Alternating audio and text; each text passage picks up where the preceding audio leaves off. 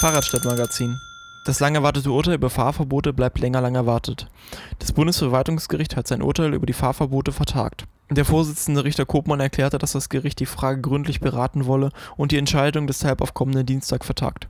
Die Deutsche Umwelthilfe klagt gegen die Länder NRW und Baden-Württemberg. Gegenstand der Verhandlungen sind die Luftreinhaltepläne von Stuttgart und Düsseldorf. Das Bundesverwaltungsgericht entscheidet, ob diese nachgebessert werden müssen, um die von der Europäischen Union vorgeschriebenen Grenzwerte für Stickoxide und Feinstaub einzuhalten. Unter anderem wurde in der mündlichen Verhandlung die Zulässigkeit von Fahrverboten für diese Fahrzeuge geprüft.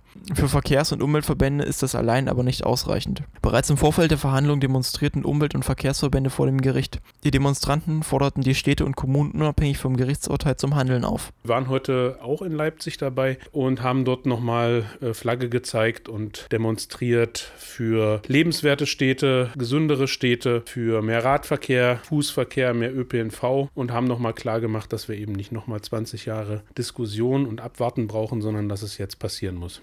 So Martin Hoffmann vom ADFC.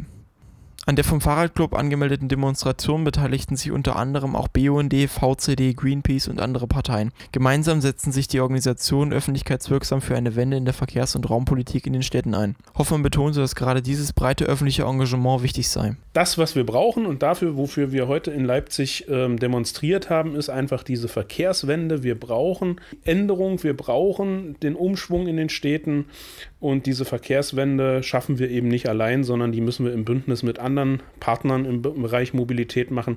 Und dafür war das heute ein starkes Zeichen, dass wir eben alle dort waren. Geht es nach den Verbänden, soll das Auto in Zukunft keine so große Rolle mehr in den Städten spielen.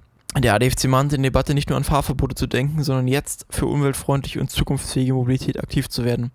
Attraktive Angebote für ÖPNV und Fahrrad seien der Halm, nach dem Politik und Verwaltung jetzt endlich greifen müssten, so der Bundesgeschäftsführer des ADFC Burkhard Stork.